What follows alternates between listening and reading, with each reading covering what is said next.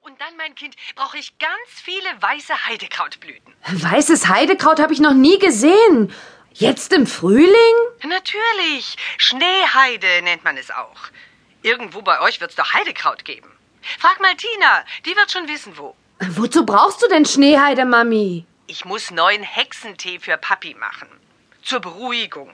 Er regt sich wieder so auf, weil der Bürgermeister die Umgehungsstraße nicht bauen will.